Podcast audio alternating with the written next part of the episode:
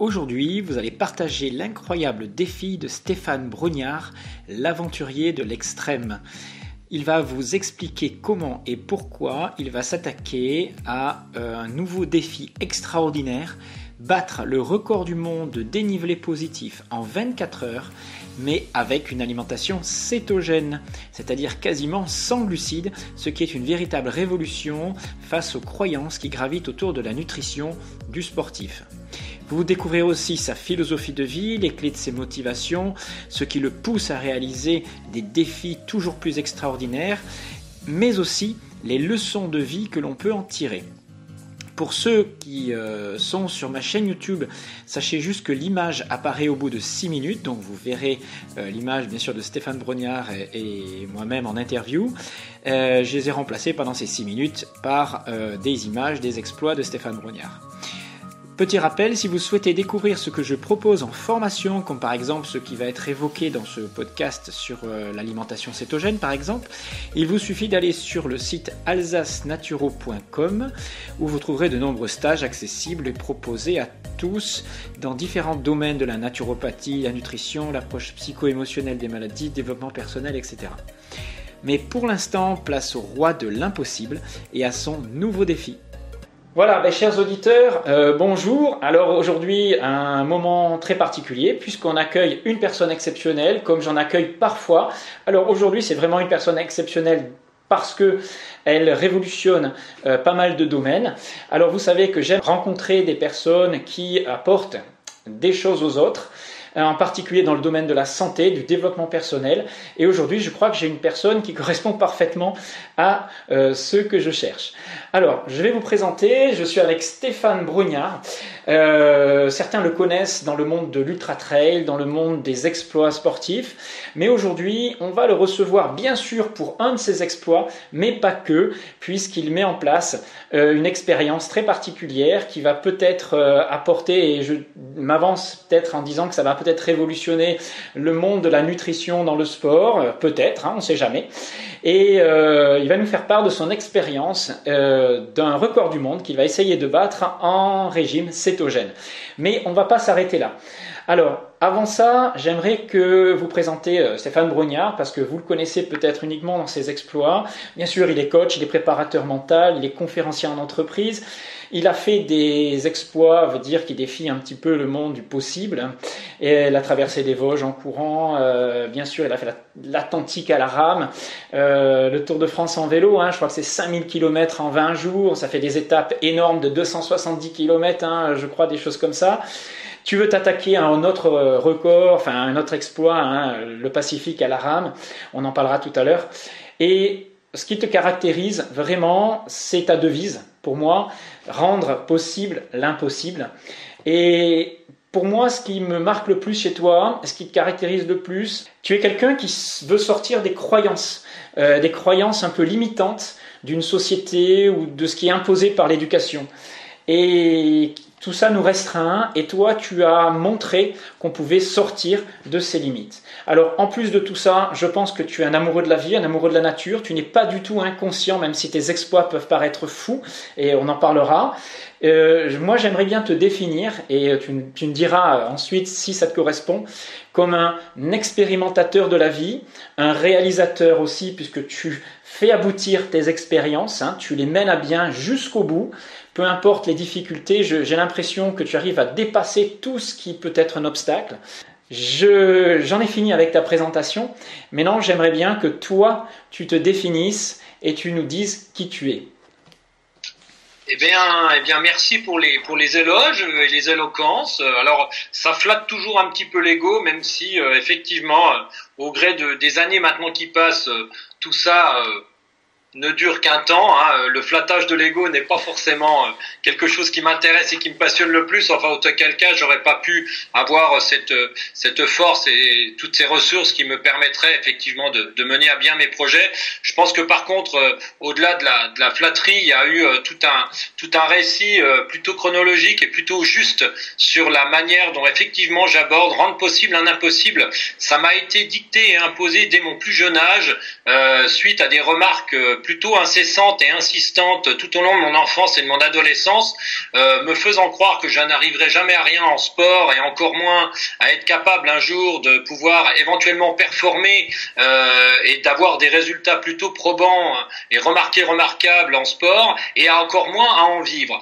Alors effectivement, quand on arrive à une trentaine d'années, qu'on a on a été plutôt euh, bourlingué dans une vie euh, plutôt dite euh, classique, hein, non pas que, enfin voilà, je, mais je sentais bien qu'effectivement j'avais peut-être besoin un jour ou l'autre de donner tort à, à, ces, à ces dires et que effectivement eh ben, on se considère comme quelqu'un de tout à fait normal et peut-être voire même inférieur et qu'il a qu'il est vraiment nécessaire de rendre possible des impossibles si on veut effectivement parvenir à ces, à biens mais surtout assouvir une cause noble personnelle. Enfin, en tout cas, tout ce que tu viens d'évoquer n'est pour moi qu'un outil. Alors, ça se s'appelle le sport outdoor, ça aurait très bien pu être la cuisine, ça aurait pu très bien mhm. être l'écriture, le théâtre ou le cinéma. Euh, petit clin d'œil à Bébel, parce que cette journée un peu particulière, forcément, qui lui, à sa manière, était aussi euh, quelqu'un de, de, champion du monde de son monde et qui a marqué son époque. Mais en tout cas, euh, l'idée, effectivement, a été de, de vouloir rendre, grâce à cet outil qui a été le sport outdoor et dans un premier temps le trail,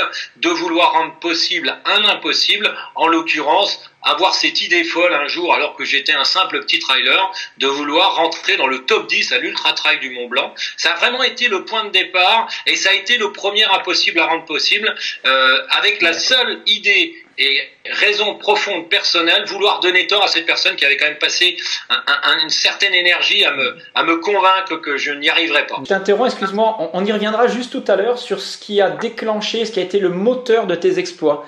Tu veux bien? Parce que euh, j'aimerais juste que tu m'expliques. Alors, parce que ton point de départ, tu me dis que ça a été l'UTMB, ça a été voilà d'être dans les 10 meilleurs mondiaux euh, à cette époque-là. J'aimerais juste que tu expliques aux auditeurs les ressources, les capacités qu'il faut pour en arriver là ce que tu as dû travailler et euh, me décrire ce qu'est une préparation et une alimentation classique d'un ultra trailer pour un UTMB ou le record du monde Imaginons que tu n'aies pas eu la préparation, ma rencontre euh, par rapport au cétogène, etc. Parce que je, voilà, moi je te connais que d'une rencontre qu'on a faite ensemble lors d'un stage euh, sur euh, justement le mode de vie ancestral, l'alimentation cétogène. Donc j'aimerais que tu me dises, voilà, c'est quoi une préparation pour arriver à être dans les 10 meilleurs mondiaux dans un UTMB Alors e-, effectivement, pour, pour réaliser une, performance, enfin en tout cas pour pour faire partie des 10 meilleurs mondiaux euh, en, ultra-trail et, sur cette UTMB qui était pour moi le, le euh, dans, ces années-là, euh, l'idée effectivement donc il faut agresser son corps. Donc l'agression d'un corps, et alors c'est peut-être un mot péjoratif ou un mot difficile à entendre, mais oui, le corps a besoin d'être agressé pour qu'en retour, il mette en place dans le corps les, les dispositifs nécessaires, suffisants pour que la fois d'après, ça ne soit plus une agression etc., etc. Toi, tu vas courir pieds nus, euh, 100 mètres, tu es agressé, tu rentres chez toi, le corps commence à mettre des choses en place pour que le coup d'après, ces 100 mètres ne soient pas une agression, et tu as été capable de pouvoir réaliser une vingtaine de kilomètres comme ça, en sous-bois, avec tout un tas d'événements, des montées, des descentes, totalement pieds nus. Et là, effectivement, ça veut dire que le corps, à coup d'agression au fur et à mesure, s'est mis en place des choses qui lui ont permis de pouvoir le réaliser. Exactement de la même manière, j'agresse mon corps, et puis voilà. Donc il a fallu, et les heures euh, passant, euh, pour agresser le corps, il a fallu augmenter le nombre d'heures, les intensités, et j'arrivais à peu près une trentaine d'heures par semaine pour un un niveau d'agression qui me permettait en retour de mettre en place les dispositifs équivalents au niveau de la contrainte. Réaliser 170 km en courant et en plus de figurer parmi les, meilleurs. Alors ça, c'est la manière dont le corps, mais ça tu es très bien placé pour savoir, que effectivement c'est la donnée de base. J'entends bien. met tout ça s'appelle de l'hormèse chez nous, mais euh, c'est pas la portée forcément de tout le monde. C'est-à-dire, est-ce que toi, tu penses réellement que tout le monde peut arriver à faire 170 km, 30 heures par semaine, etc., d'exercice physique Tu as des qualités de naissance, quand même déjà à la base, assez exceptionnelles, assez hors normes? On, est d'accord que l'inné participe aussi à ça. oui, effectivement, j'ai sûrement des qualités génétiques indéniables qui me permettent de pouvoir, mais ça ne suffit pas et bien loin de là. C'est pas le tout d'avoir une Subaru pour réaliser des performances sur un, chronomètre, euh, le tout est encore d'avoir un pilote qui puisse se servir d'une Subaru. Et je pense surtout que c'est à ce niveau-là que j'ai surtout eu cette, cette capacité et ce force, effectivement, euh, de mener à bien euh, construire une Subaru. Finalement, c'est pas si compliqué que ça. Et j'ai envie de dire, bien souvent, des personnes font tout pour avoir une Subaru. Oui, mais euh, le pilote est toujours en dilettante dans la voiture, il n'y est pas totalement, voire il passe du temps, même carrément à pas être dans la voiture, il est déjà dans la buvette quelques kilomètres plus loin, voire il discute avec la personne à côté. Euh, enfin bref, vous avez compris en disant ça que c'est la tête et le corps, euh, la voiture et le pilote. Et effectivement, il y a des gens avec simple Clio arrivent largement avec un pilote qui passe tout son temps et qui va donner le meilleur d'une Clio à tout à fait être capable de réaliser l'ultra trail du monde. Donc j'ai bien compris la philosophie et l'alignation d'alignement en fait, hein, corps-esprit. Euh, c'est ce que tu voulais dire, je pense. Euh, J'aimerais maintenant venir sur ton record du monde, précisément, là que tu es en train, euh, c'est le nouvel, nouveau défi, hein, parce que tu es avide de défis, j'ai l'impression, et euh, c'est ton moteur de vie. Hein.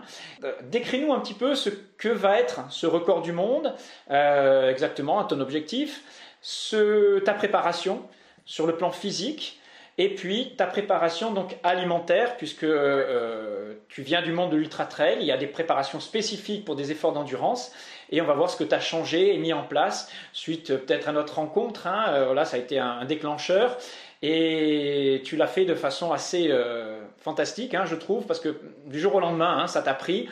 Et j'ai l'impression que tu fonctionnes comme ça, hein, de façon très spontanée. Euh, dès que tu as un truc qui passe, boum, euh, tu te lances dans, le truc. Alors, décris-nous ton record, ce que tu vas mettre en place donc la semaine prochaine, c'est ça? Dans une semaine.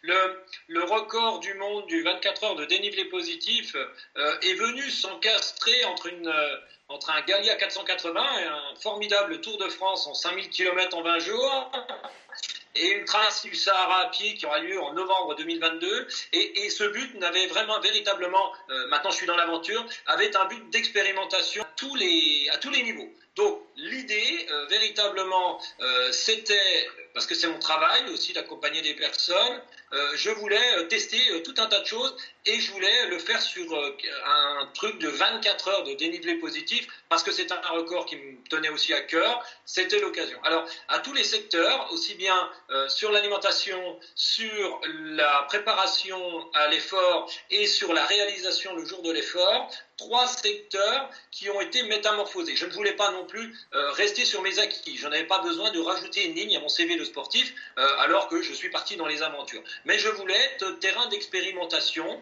Alors en ce qui concerne le régime cétogène effectivement, euh, suite à Gallia, donc Gallia 480, c'est la Gaule en 480 heures, où euh, finalement je faisais 270 km de vélo à rechercher euh, des boulangeries, des supérettes, etc., etc., pour envoyer du carburant dans mon dans mon fourneau dit classique, le fourneau glucidique, où on est tout le temps obligé d'y balancer des bouts de bois euh, toutes les deux heures. il faut remettre un bout de bois parce que parce que sinon il n'y a pas assez de il a pas assez d'énergie. Et ça c'était une horreur, j'en pouvais plus. Donc à la suite de Galia, notre rencontre contre, euh, parce que j'étais en recherche de quelque chose, euh, ma compagne Joy, euh, qui suit qui suit aussi tout ta, ton, ton, développement et tes, et tes ressources et ta formation de, de naturopathe, me dit écoute Stéphane, voilà Jean-Brice c'est l'occasion peut-être pour toi d'aller sur ce terrain d'expérimentation.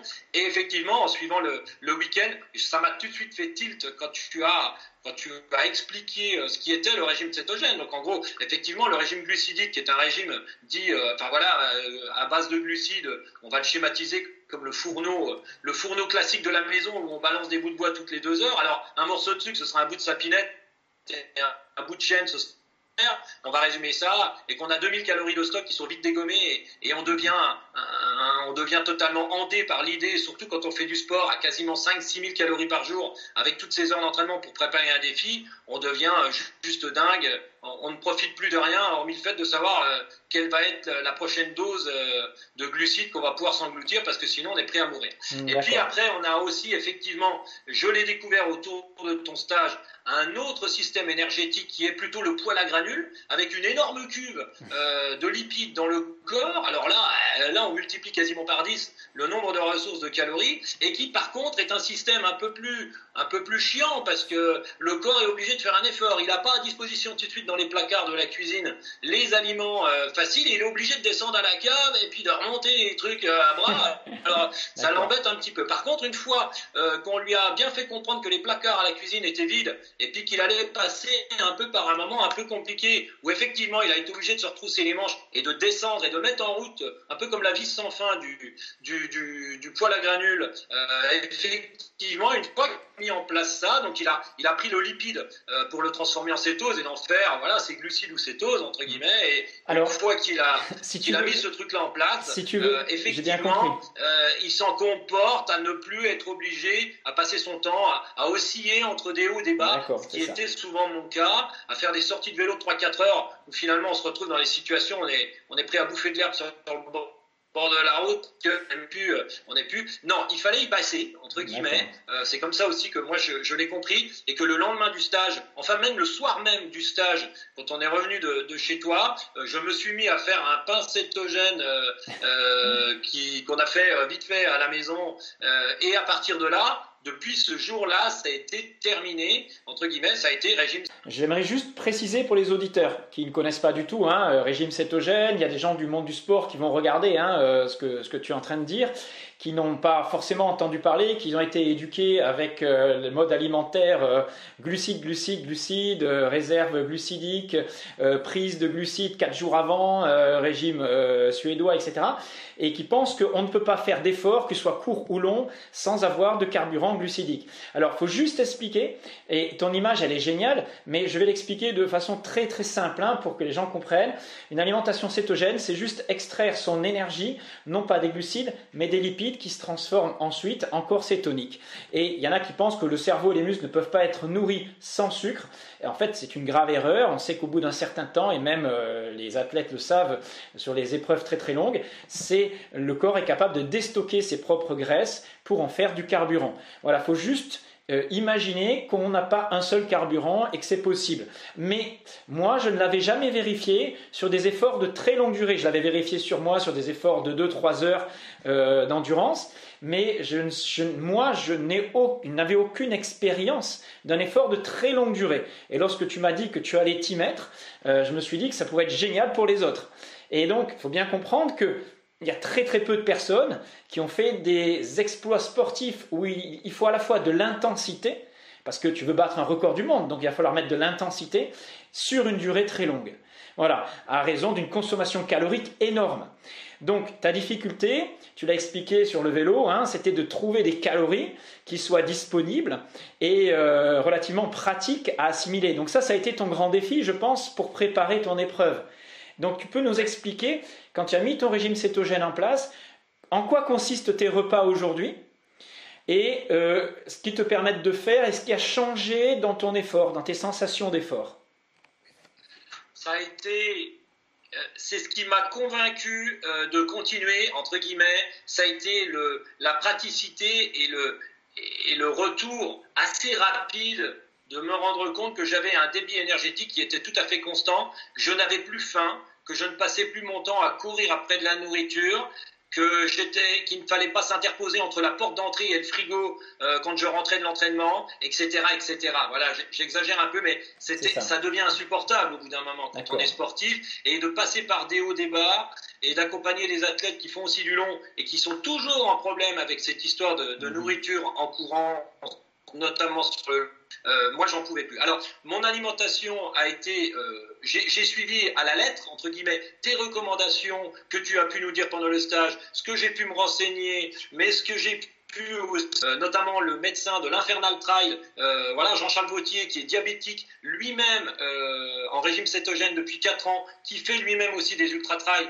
et qui a su aussi m'expliquer des choses Je me suis aussi rapproché, euh, grâce à des connaissances, euh, de Valentin Lacroix. Valentin Lacroix est un nutritionniste passionné de cétogène qui accompagne des athlètes, notamment sur les Jeux Olympiques euh, de Tokyo. Il accompagnait beaucoup d'athlètes en nutrition, quelques-uns en cétogène, mais pas du tout dans les filières aussi longues comme tu le dis. Et effectivement, je me suis dit, tentons l'expérience. Enfin, en tout cas, quand j'avais intellectualisé le phénomène de cette grande réserve à, à disposition et que mon corps allait pouvoir utiliser de façon euh, régulière stable, ça ne m'a plus posé aucun problème, voire même si je pouvais imaginer partir en vélo 3, 4 heures, 5 heures, euh, j'avais quand même un paquet d'amendes, j'étais un peu sur le qui-vive, euh, voilà, mais et, que j'ai commencé à faire éventuellement 3, 4 heures de vélo, sans non plus baisser d'intensité de ce que j'étais capable de faire sur des sorties de 3, 4 heures auparavant, attention, hein, à équivalence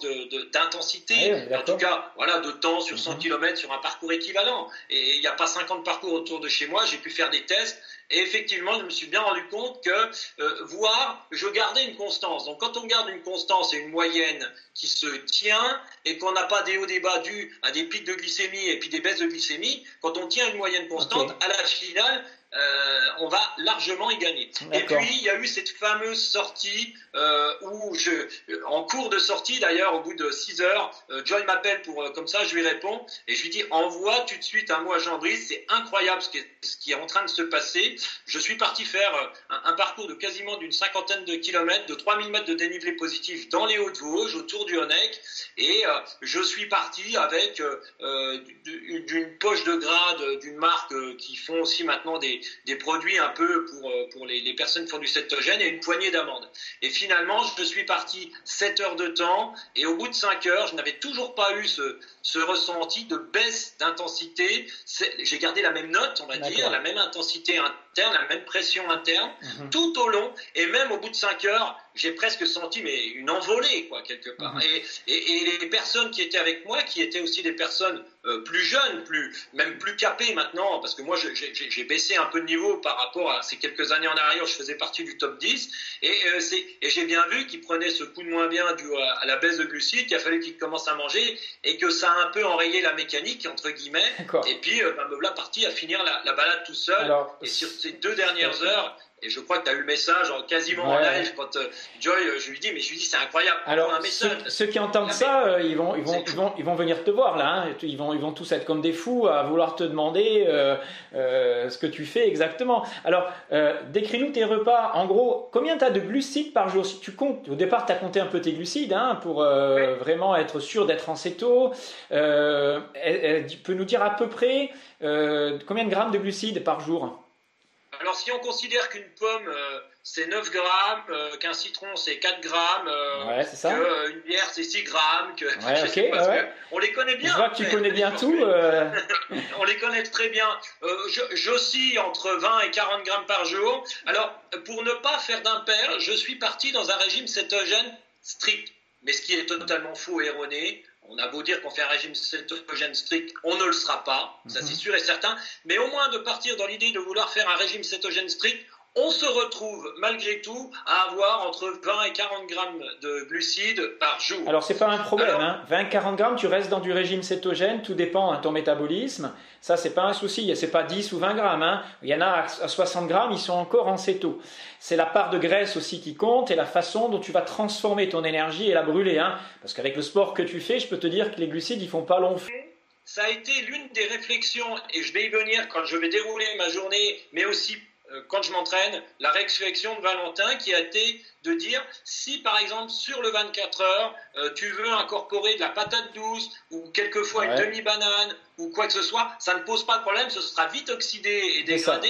Ne t'inquiète pas avec ça, si même tu en as peut-être une envie, une appétence. Ça veut dire que tu seras matin, je prends toujours en cétose. Attendez, je vais préciser justement, ça veut dire que malgré le sucre, tu seras toujours en cétose.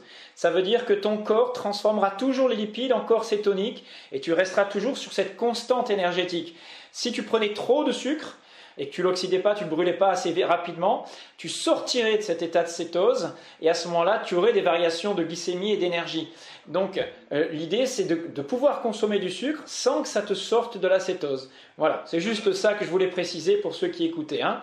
Donc, vas-y. Le matin, euh, alors le matin c'est du café beurre ou du thé au beurre, euh, voire avec du, de l'huile de coco. Voilà, c'est souvent le, le, régime du matin. Alors attention, je, je, tiens aussi à préciser qu'il n'est pas nécessaire quand on est en régime, je dis régime cétogène, c'est pas vraiment un régime, mode de vie, ce mode alimentaire dit euh, cétogène, hein, qui, euh, qui bref, euh, ce régime alimentaire, il faut un peu sortir des, des, convenances qui est faut manger le matin, le midi, le soir, ceci, cela. Je, alors effectivement, un, bol de café ou un bol de, de, de, thé ou de tisane au beurre ou, à l'huile de coco ne me pose aucun problème le matin, voire j'y trouve une certaine délectation à, à, avoir ce, ce truc-là, et que après par contre, euh, tout au long de la journée, selon ce que j'ai bien pu manger, euh, je ne vois pas forcément la nécessité. Mais sinon,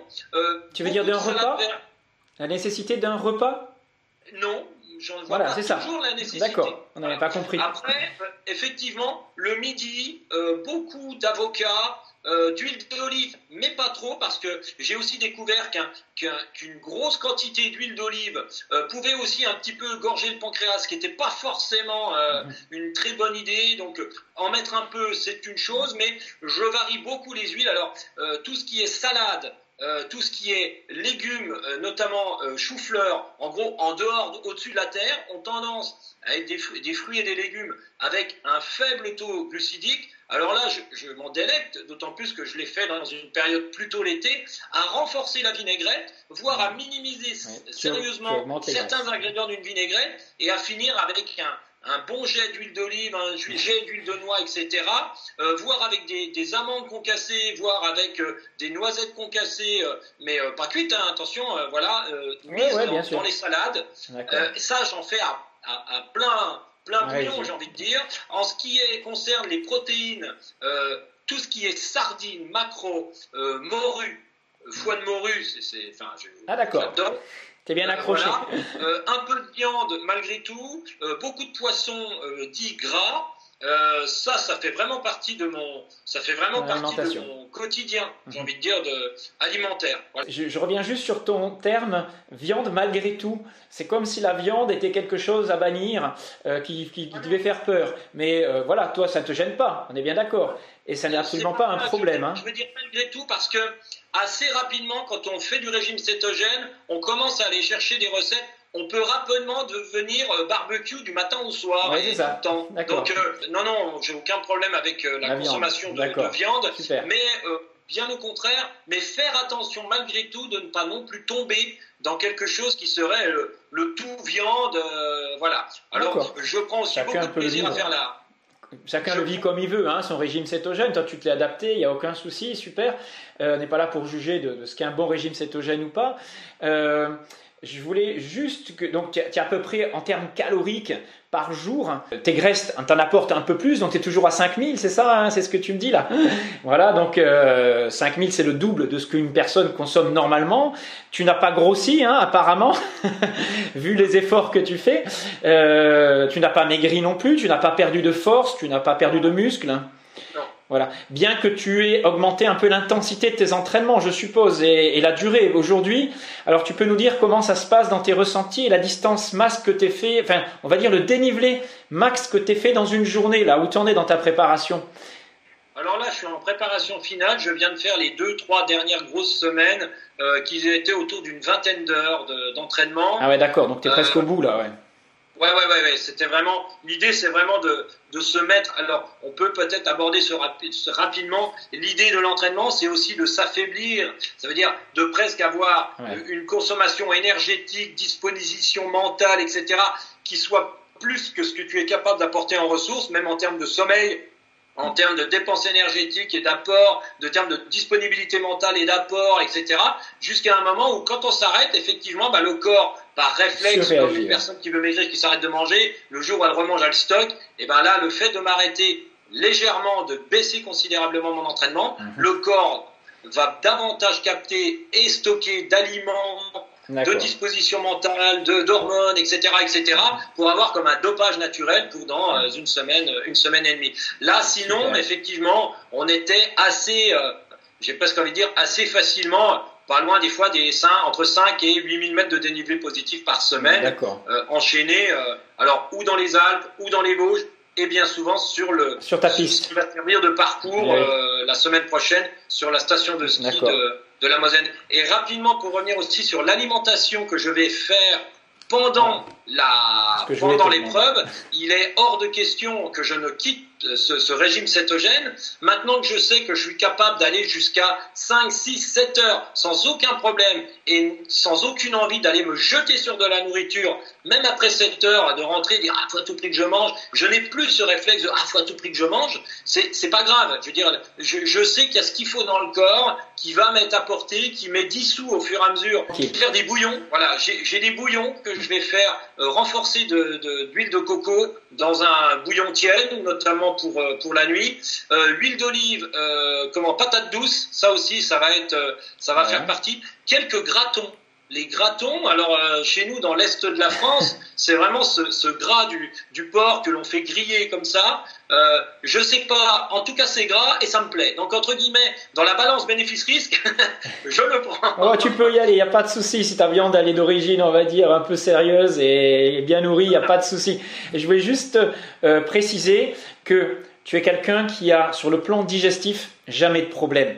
C'est-à-dire que tu m'as expliqué quand tu as fait ta traversée euh, de la France en vélo, euh, des fois tu cherchais des calories, tu t'arrêtais dans une supérette, tu dégommais une demi-litre d'huile, comme ça, euh, ça te faisait rien, tu as une vésicule biliaire, un pancréas qui, supporte des quantités de graisse apparemment même qui arrivent assez rapidement. Alors c'est ce sur quoi ton nutritionniste là sportif t'a peut-être alerté, mais toi j'ai l'impression que tu encaisses hein, sans problème, ton corps a été habitué à une alimentation très particulière dans tes défis à la rame, euh, de longue durée aussi, tu as une capacité d'adaptation, que ce soit sur le plan physique, mental ou digestif, hors norme, hein, on est bien d'accord, ou du moins tu as l'entraînement pour ça. Euh, peut-être que c'est pas à la portée de tout le monde parce que l'adaptation sera peut-être un peu plus longue. Toi, tu as une adaptation alimentaire de rien à cétogène. Ça a été long, ça a été euh, quoi? Deux, jours. deux jours. Et j'ai passé. alors, par contre, ça, ça, ça, vient aussi du fait que je suis habitué à faire du long et que je pense, j'ai toujours un régime glucidique. Il y a une paire de fois où j'ai raté euh, des, des, des, passages glucidiques où je me suis retrouvé dans des situations plus compliquées où il a été mettre l'autre régime euh, en, en, route. Donc, il est habitué à aller le mettre en route. Donc, effectivement, j'ai au bout du deuxième jour, euh, j'ai eu un passage un peu délicat où je me sentais pas super. Je suis allé m'allonger deux heures me suis relevé, je suis resté tranquille l'après-midi là, je suis pas allé m'entraîner. Euh, un peu, alors, euh, comme on dit vulgairement hein, dans, le, dans le jargon qui est totalement faux, mais une crise de foi, on pourrait dire, alors, je sais pas. Alors c'est ce qu'on euh, appelle en fait la, la, phase de transition, hein, ce qu'on appelle la grippe cétogène. Tu sais, il y a une phase de transition qui normalement peut durer une semaine hein, chez la moyenne des gens. toi, ça a duré deux jours ou un jour, hein, c'est ça C'est arrivé au bout de deux jours et ça a duré une après-midi. Et à partir de là, après, je, changé Alors attention, je ne sais pas si aussi un mental, c'est-à-dire qu'au bout d'un moment, une fois que j'ai décidé, en revenant de ton stage, de dire bah maintenant ce sera comme ça, alors que un pain euh, même de bon marché avec du beurre de micelle dessus, euh, tout frais, euh, des croissants qui sortent de la boulangerie encore un peu tièdes, c'est super bon, hein, je veux dire, il n'y a pas de problème.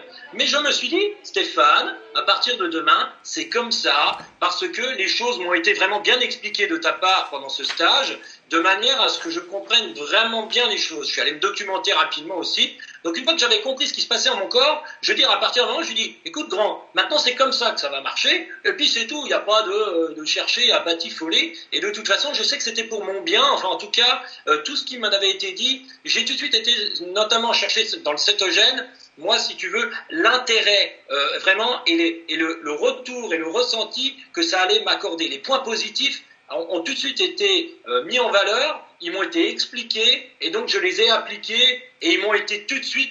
Euh, ça t'a parlé et euh, ça t'a de suite apporté des choses intéressantes. D'accord. Alors, on va juste finir sur cette première partie, cette deuxième partie, pardon. juste, on n'a pas précisé ce qu'était ton record parce que les gens ne le savent pas. Tu dois réaliser en 24 heures le plus de dénivelé possible. Et ce dénivelé, il se situe à combien de milliers de mètres? Alors, Actuellement, le, record du monde du nombre de dénivelés positifs en 24 heures est de 17 218 mètres. Quand vous montez un étage d'immeuble, vous avez fait 3 mètres de dénivelé positif. D'accord. Donc, juste pour vous donner Alors, tu, tu, vas le faire sur une euh, piste de ski qui fait combien de distance et combien de hauteur Sachant que tu dois aussi redescendre. Il hein. faut bien préciser ça c'est bien de préciser la descente, c'est même la clé. C'est-à-dire monter effectivement une piste de ski de 240 mètres de long sur 64,76 mètres de dénivelé positif, ce qui fait une pente moyenne de 27%. Sur une piste de ski à la station de la Moselaine, euh, va euh, me prendre, pour battre le record du monde, 266 tours cette descente. C'est-à-dire que je la monte, je la redescends sur un petit chemin quasiment à côté et je la remonte. Quand j'aurai fait 266 tours, j'en mets un 267e et j'ai le record du monde. Donc effectivement, je me suis surtout entraîné. Et là, le régime cétogène était plus qu'important, à une grande régularité. C'est ce qui a fait ma force aussi quelque part cette méditation en mouvement que je me suis euh, beaucoup beaucoup entraîné et là c'est quelque part quelque chose qui me va bien parce qu'on est dans une méditation en mouvement où on va monter d'une certaine manière avec une note interne qui doit toujours rester la même on redescend par le même parcours donc quelque part cette fluidité me va bien y compris le régime cétogène qui a tendance à vraiment euh, avoir un débit régulier et constant dans l'énergie apportée. Et ça pour le coup je veux dire tout est mis en place au point que l'assimilation au fur et à mesure de chaque tour, en gros en 5 minutes grand maximum, j'ai fait un tour de piste, je vais pouvoir aussi incorporer, non de façon importante, de la, de, des lipides, insaturés et saturés, hein, attention, on n'est pas rentré dans les détails, mais j'ai aussi découvert au cours de ton stage que les, euh, les, les, lipides saturés avaient autant d'importance que les insaturés. Alors effectivement, elles ont mauvaise presse parce que dans un régime occidental basé à base de glucides, effectivement les, lipides saturés ont très mauvaise presse, en plus une presse et en plus ils vont se stocker. Mais pour un cétogène, c'est super important. Alors, ils, ne se stockent absolument pas. Et puis ils vont se stocker, c'est magnifique. Alors ils se stockent pas absolument, se stockent absolument pas, hein. que ce soit saturé ou insaturé. S'il n'y a pas d'insuline, il n'y a pas de stockage. Euh, alors Très bien pour ce record, très bien pour cette partie euh, cétogène. Je crois qu'on a à peu près compris euh, ce que tu vas, ce que tu allais tenter et révolutionner. Donc c'est un Français hein, qui a le record du monde. Euh, il faut bien aussi gérer la fatigue et le sommeil. Bon, 24 heures pour toi, c'est pas quelque chose. Hein, tu, dors très peu quand tu fais tes exploits, tes traversées. Euh, tu seras capable de courir pendant 24 heures sans dormir. On est bien d'accord. Voilà, je crois que c'est au-delà de 24-26 heures que les choses sont plus compliquées, hein, pour avoir discuté avec d'autres ultra-trailers. Euh, mais ils n'ont pas tous ton endurance au niveau sommeil non plus. Voilà. Alors, on va finir euh, par une dernière partie, si tu veux bien. J'aimerais aborder un petit peu euh, toute ta philosophie, la notion de développement personnel, ce qu'il y a derrière le chasseur d'exploit que tu es, même si le mot chasseur, je pense que ça ne te convient pas. Euh, je vais te poser d'abord une première question euh, sur ton histoire.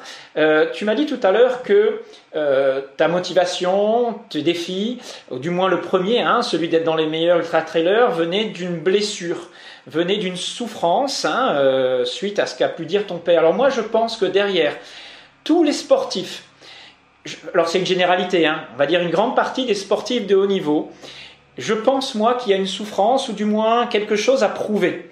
Parce que si on n'a rien à prouver, on n'a pas besoin de faire tout ça, on reste dans son fauteuil, on est très bien. Euh, donc, tu pourrais peut-être m'expliquer euh, très rapidement ce qu'est ta blessure, ce qu'a été cette petite souffrance, est-ce qu'elle te pousse, est-ce qu'elle peut-être continue de faire aujourd'hui en toi, ou est-ce, que c'est autre chose maintenant qui te pousse à faire ce que tu fais? Est-ce, que tu as dépassé tout ça?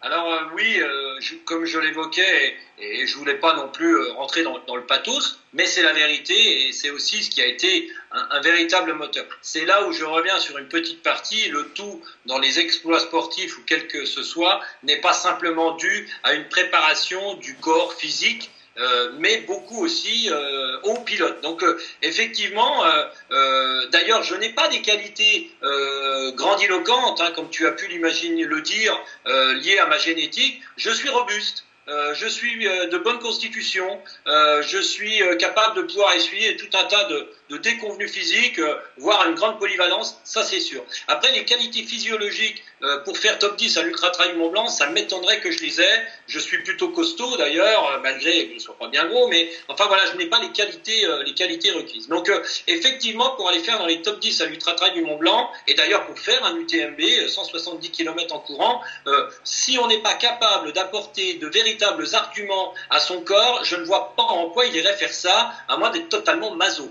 Parce que c'est quand même une sacrée souffrance, une sacrée difficulté de partir de Chamonix pour revenir à Chamonix, soit dit en passant, hein, d'ailleurs en plus, c'est quand même un peu con, mais c'est quand même comme ça, et, et que du coup, effectivement, il faut être capable de se justifier. Et si on ne se justifie pas auprès de son corps, il n'y a aucune raison, il va même être capable d'inventer des mots pour ne pas te faire continuer euh, sur un tel délire euh, qui pourrait être un flattage d'ego ou je ne sais pas. Ça ne peut pas marcher si effectivement nous n'avons pas des raisons profondes personnelles qui nous poussent à aller faire ce genre de choses.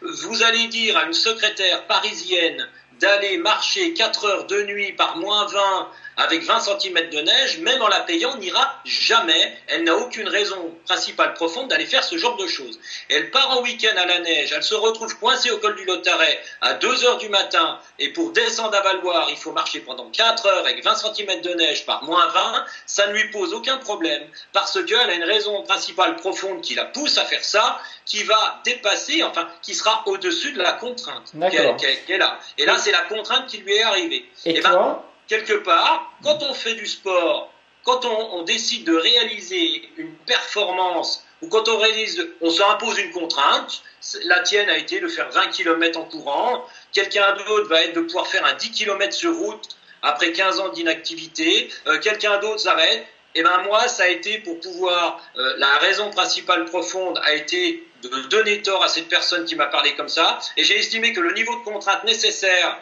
pour être capable de donner euh, de faire face à cette cause noble personnelle était de faire top 10 sur un 170 km. Donc à partir de là, une fois que la raison principale profonde est juste au-dessus de la contrainte, il n'y a aucun problème. Et on voit des fois des athlètes avec cette, raison principale profonde qui commence, ce potentiel qui commence à descendre, descendre, et dès qu'il passe sous la contrainte, s'il n'a pas un surpoids, un supplément d'âme lié à cette grande idée qui le pousse à faire ça, effectivement, il va se retrouver peut-être coincé, à abandonner, euh, etc. Mais les raisons principales profondes qui nous poussent à faire des choses évoluent, et c'est plutôt une bonne chose, mhm. et que quand on en a réglé une, on est plutôt content, comme ça on peut aller en chercher une autre, enfin en tout cas c'est ce qui est moteur de vie, et rendre possible un impossible, celle-là, elle restera toujours, ce qui a d'ailleurs, ce qui m'a conduit à y traverser un Atlantique à la rame. Mais alors, si c'est pour aller construire un, tel projet, suite après à une carrière où on a assouvi sa cause noble personnelle, je n'ai plus besoin de cet outil, je ne me verrai plus faire l'ultra-trail du Mont Blanc, ça n'aurait pas de sens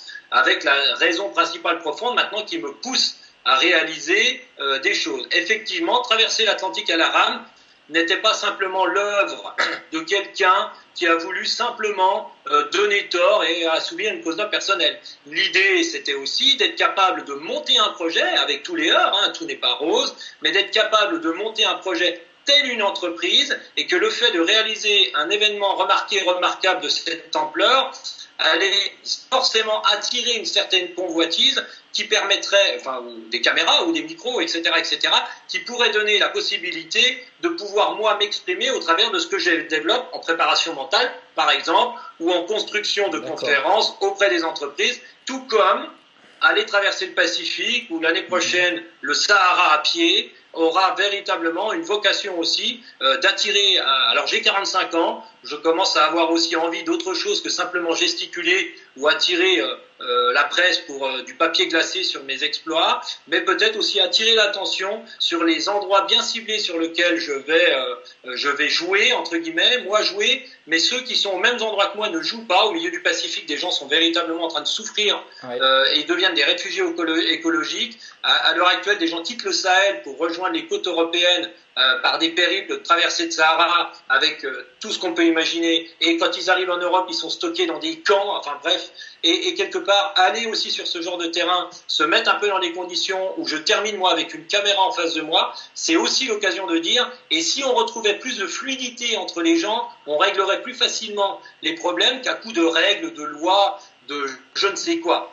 Alors, euh, au-delà de cette cause écologique et humaine, quand maintenant je regarde tes exploits et la façon dont tu t'exprimes en parlant de, tout ça, on a l'impression que tu n'as pas de limite. Non pas que tu sois inconscient, non pas que tu sois suicidaire, tu es un amoureux de la vie, euh, tu sais rendre réalisable l'irréalisable, hein, le possible l'impossible, comme tu disais, mais derrière tout ça, on a l'impression que la notion de manque de confiance en soi, elle n'existe pas.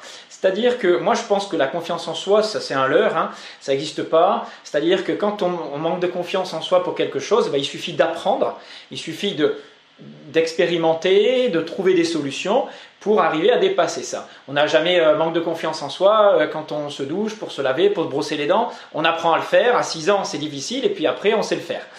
Euh, mais j'ai l'impression que toi, tu es insatiable dans, ta, dans tes apprentissages, euh, parce que pour un Vosgien, se dire je vais traverser l'Atlantique à la rame, je veux dire, c'était pas un marin quoi. le monde de la mer, tu connais absolument rien. Enfin, je pense que tu connaissais rien hein, euh, ton éducation, t'as pas grandi sur un voilier. mais il suffit de te fixer un objectif, j'ai l'impression. Et puis tu vas dire mais comment on fait pour y arriver? Et tu mets étape par étape ce qu'il faut pour atteindre ton objectif et il n'y a pas de limite. Tu te dis, voilà, il suffit de faire et de se lancer. Alors, est-ce que il faut être un petit peu naïf au départ pour se lancer dans ce type de projet Ou est-ce que c'est complètement calculé Tu te dis, moi, je sais que je peux y arriver et je vais euh, mettre ce qu'il faut en place pour y arriver Alors, euh, beaucoup de questions en une, mais euh, alors déjà sur le fait de donner l'impression d'avoir une énorme confiance en moi et d'y aller, euh, dans le sport de, de, haut niveau et même dans la voiture, on montre rien à l'adversaire. Comme ça, ça c'est un leurre. Alors, je le dis en rigolant, mais c'est un leurre qui a beaucoup d'avantages. C'est-à-dire que si l'on a envie euh, de se faire renvoyer de l'énergie positive quand c'est compliqué, quand on doute ou quand on a peur ou quand on a vraiment des problèmes, le tout c'est de, si on veut que les autres nous aident, si on arrive avec une tête de déterré, en étant très négatif, en montrant ses peurs, en ayant rien, en sachant pas, par contre si on arrive avec une attitude plutôt positive qui nous donne presque l'air de sûr de soi alors qu'on n'y est pas du tout, les gens en face de soi ça les, ça les quand j'arrivais à des ravitaillements où franchement j'étais, c'était très compliqué sur certaines courses, j'arrivais limite en blaguant ou, limite à être capable euh, de dire que tout allait bien, voire à prendre soin des personnes qui étaient autour de moi et dire ah ils ont l'air d'aller bien, ils te renvoient une énergie tellement positive, là pour le coup elle, fait vraiment du bien. Donc ça veut dire aussi que cette idée est, toujours bien dans ma tête que il, n'est impossible d'aller se plaindre, entre guillemets, euh, ou de dire qu'on ne sait pas ou je ne sais pas je me renseigne beaucoup, mais alors je ne sais pas si j'ai cette capacité, mais je suis toujours capable de dire que effectivement ça passera. ça passera parce que euh, il faut être, euh, c'est pas qu'il faut être inconscient, c'est qu'il faut être ultra connecté. Il faut pas, c'est pas de, c'est pas de, de l'inconscience, du, du, suicidaire comme je mm. mais bien au contraire. Euh, moi, je suis presque sûr que plus je vais aller rouler à 300 km/h sur une route, plus je serai concentré totalement sur ce qui m'y arrive. Et Donc, je veux dire, effectivement, quand on est au milieu de l'Atlantique, c'est pas comme traverser en canoë-kayak le lac de mm. Gérardmer, où franchement, au batifol, on va paumer son téléphone, on va se retourner à trois fois. Euh, c'est n'importe quoi. Non, on est ultra connecté quand on est au milieu de l'Atlantique. On est ultra connecté quand on fait 270 km de vélo. On est ultra connecté, ça veut dire qu'on est un. Ça veut dire qu'effectivement, le pilote et dans la voiture, alors euh, des fois la voiture elle est vélo, des fois elle est kayak, des fois elle est basket, des fois pour toi, elle est un peu ultra tout, J'ai bien compris euh, cette philosophie d'être là, d'être bien présent, d'être bien hyper conscient de, de, ce que tu es en train de faire, du danger. Tu les anticipes aussi beaucoup, hein, tu réfléchis beaucoup, tu es très rigoureux, je pense, parce que c'est pas de l'inconscient, c'est de la rigueur. Hein. J'aimerais revenir sur un côté philosophique que j'ai entendu de toi. Hein, on va bientôt finir là-dessus. Euh, j'ai l'impression que tu t'es construit seul. Euh, tes parents t'ont pas soutenu dans tes démarches, tu as été livré à toi-même, tu as dit que tu as appris à travers beaucoup d'expériences dans la nature, tu joues avec tes copains. Euh, j'étais en train de regarder un reportage sur, euh, sur Canal qui est passé sur les sportifs de haut niveau. Et tous les plus grands champions ont en commun le fait que, un, ils se sont construits davantage dans la rue, dans la nature, dans des contextes complètement différents du club, où là où ils ont les, ces, sportifs sont normés, ils, répètent des gestes codifiés, etc. Et c'est pas ça qui les a fait progresser, qui les a rendus exceptionnels. C'est justement le fait que euh, ils ont été livrés à eux-mêmes et ils se sont construits dans des confrontations à l'environnement et tout seuls. Et ce qui les caractérise, c'est leur créativité. Et c'est ce côté hors norme, euh, euh, non conformiste, qui, a fait d'eux des champions. Et ils ne se sont pas arrêtés au sport dans lequel ils ont été le plus performants. D'ailleurs, ils en ont fait beaucoup d'autres avant. Alors, j'aimerais que tu nous parles un petit peu de toi, de ton enfance par rapport à ça, et de ton expérience, et de ce que l'éducation pourrait être par rapport à ça euh, Alors oui, alors être champion du monde de son monde va faire de toi quelqu'un d'assez différent, enfin unique. Et effectivement, le champion est quand même différent de celui qui est deuxième jusqu'au dernier, même à la finale du championnat du monde de euh, ski de fond. Et celui qui est devant, celui qui est premier, est différent. Et effectivement, s'ils ont tous été à la même école, ça ne peut pas marcher. Les sœurs Williams ne sont pas passées par toutes les grandes écoles de tennis euh, connues et reconnues où on apprend à faire un coup droit comme ça, un revers comme ça. Effectivement, quand tu arrives en face d'une adversaire qui a suivi la même école que toi, parce qu'il y a trois grandes écoles au monde, effectivement, euh, tu sais à peu près comment euh, réaliser mm. pour, la, pour la tromper, tu y arriveras. Tu es la sœur Williams, tu t'entraînes dans la rue, tu sais pas les codes qui sont actuellement enseignés dans ces grandes écoles quand tu arrives sur le circuit parce que euh, tu as un supplément d'âme mais là elle hein, et c'était un outil hein, c'était pas le plaisir de jouer au tennis euh, effectivement. Euh, là pour le coup l'image est bonne de dire qu'elles étaient dans la rue et quand elles arrivent sur le terrain elles proposent des choses à leurs adversaires dont elles ne sont pas du tout habituées elles se retrouvent totalement déconcertées et elles gravissent vite les échelons et jusqu'à en faire un cas d'école et qu'on apprend à jouer comme les sœurs Williams. Bref. Donc effectivement moi je suis issu gamin de la rue alors je vais pas rentrer dans le pathos. Il y avait toujours très bien à manger à la maison et tout ça, mais les parents très occupés par une boucherie euh, qui leur demande autre chose à faire que de s'occuper euh, de leurs enfants, peu importe. Alors effectivement, moi j'ai fait tous les sports du monde. J'ai du mal à imaginer un sport que je n'aurais pas pu faire euh, du water polo en passant par du roller de rue, du basket tous les soirs, euh, Roland Garros au-dessus de, dans la rue en train de jouer au-dessus de, de, barrières, du badminton. Enfin, j'ai à peu près tout ce qui traînait. Un copain dont son père était l'intendant d'un collège, euh, donc on avait les clés du gymnase. Autant dire qu'on a fait à peu près tout ce qui était possible et inimaginable avec les, les outils d'un gymnase du côté des finales. Donc effectivement, ça construit un physique dans sa globalité et ça aussi, c'est quelque chose qui nous fait développer des compétences qui tôt ou tard nous permettent déjà d'éviter de nous blesser. Je me blesse très très peu euh, parce que j'ai une multitude de, de développement de l'ensemble du corps dans, dans, tous les axes à peu près, euh, à peu près toutes les conditions possibles et inimaginables, dans les repères dans l'espace, etc., etc. Ça c'est sûr que ça m'a construit et que après ça, il suffit simplement de poser sur ce genre de corps euh, une préparation physique spécifique euh, lié à un événement, hein, bien sûr, de, de, se forger un peu plus comme ci et un peu plus comme ça à notre fois, que ça, véritablement, ça m'a plongé dans un monde qui n'est pas formaté par une école euh, très précise. Et que quelque part, je le dis, je le redis, mais je veux à tout prix que les athlètes soient champions du monde, de leur monde, ne soyez pas, euh, alors je le dis de façon un peu provocatrice aux athlètes que j'entraîne, ne vous rabaissez pas à faire du trail.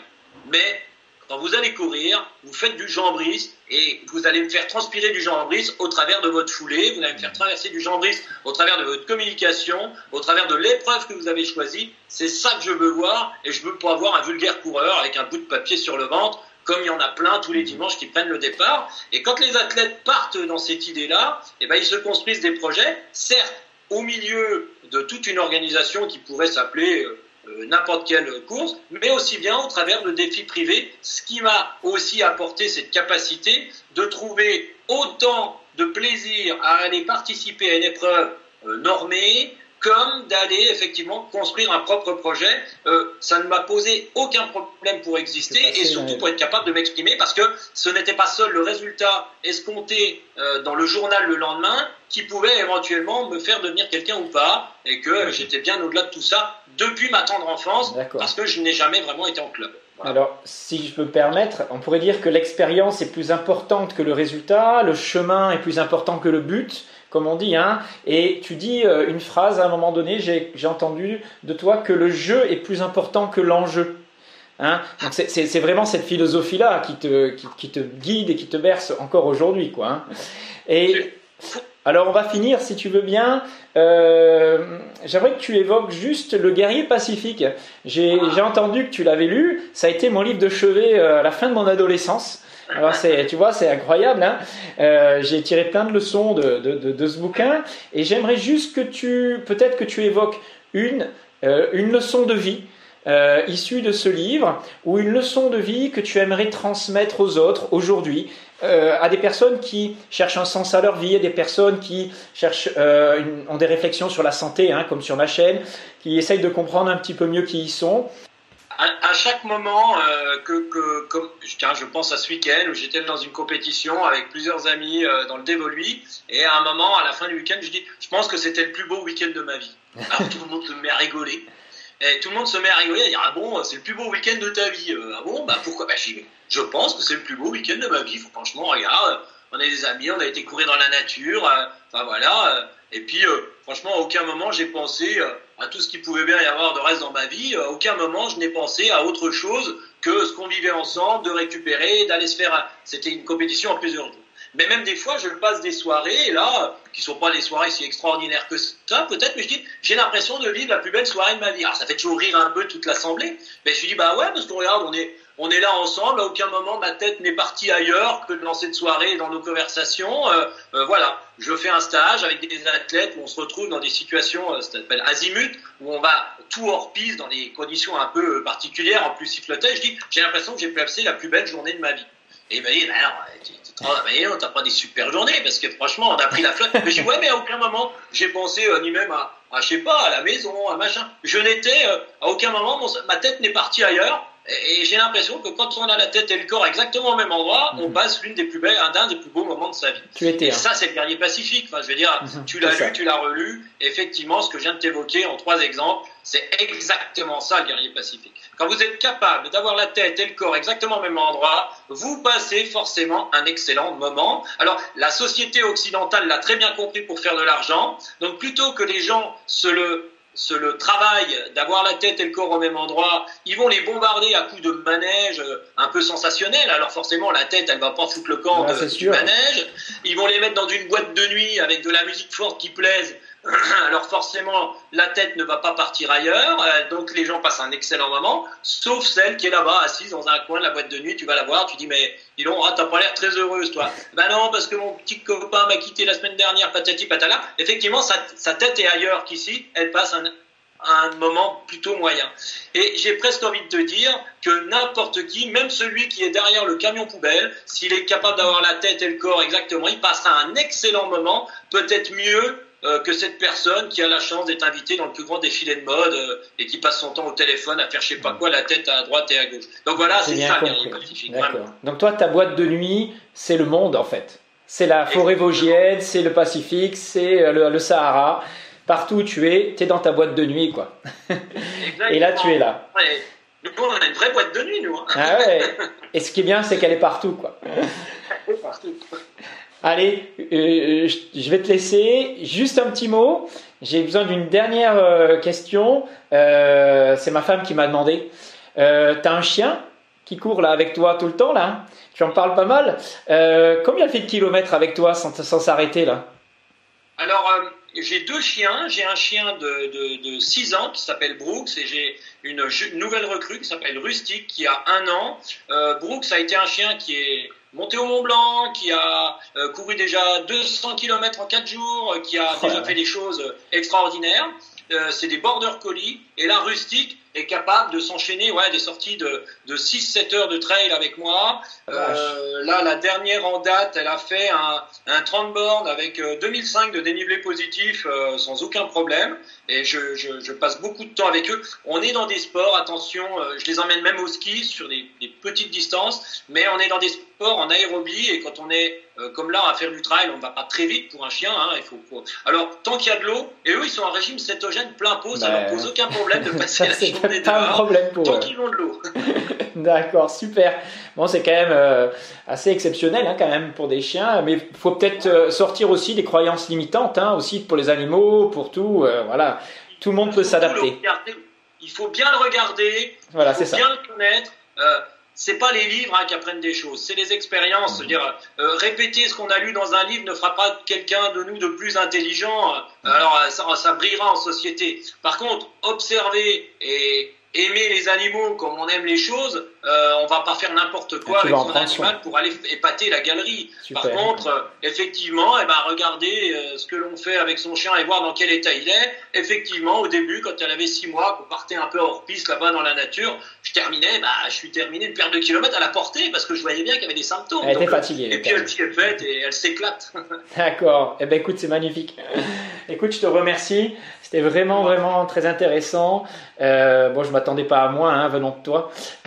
en tout cas, on va rappeler que ton record du monde, tu le fais le 17 et le 18 septembre. Le 17, pardon. Vendredi soir, 16h au samedi euh, fin d'après-midi, 16h, sur la piste du Prélinx à la Moselaine à Gérardmer. D'accord, donc si vous voulez euh, l'encourager et venir euh, vivre cette expérience avec lui, alors y participer, voir aussi comment tu manges, hein, parce que tu auras ton ravitaillement, hein, tu vas bien montrer que tu restes en céto pendant toute cette épreuve-là, et tu dois faire plus de 17 000, combien mètres de dénivelé? Non, 18, 17 218. 17 219, tu as le record du monde, c'est ça. Écoute, bah, je te souhaite vraiment d'y arriver. On est tout cœur avec toi. On va essayer de te soutenir, même si on peut pas venir, euh, via des petits messages d'encouragement. Et voilà, et bravo pour ta nouvelle expérience cétogène. J'espère que ça va peut-être faire des nouveaux adeptes dans le sport. Je pense, sincèrement, je pense que tu vas faire des émules. En tout cas, merci beaucoup pour tout ce partage. Hein, je crois que ça va enrichir certaines personnes. Continue bien, je te souhaite plein de bonnes choses vive tes expériences. Et puis, si vous voulez contacter euh, Stéphane Brognard, ben, il y a ton Instagram, il y a tout ce qu'il faut. Euh, tu fais de la formation, tu fais des stages, tu fais plein, plein de choses. Hein. Je sais que tu es très actif aussi euh, dans l'aide, dans le relationnel. Voilà. Merci beaucoup, Stéphane. On se retrouvera un de ces quatre, j'espère. Merci à toi, merci à tout le monde. Merci.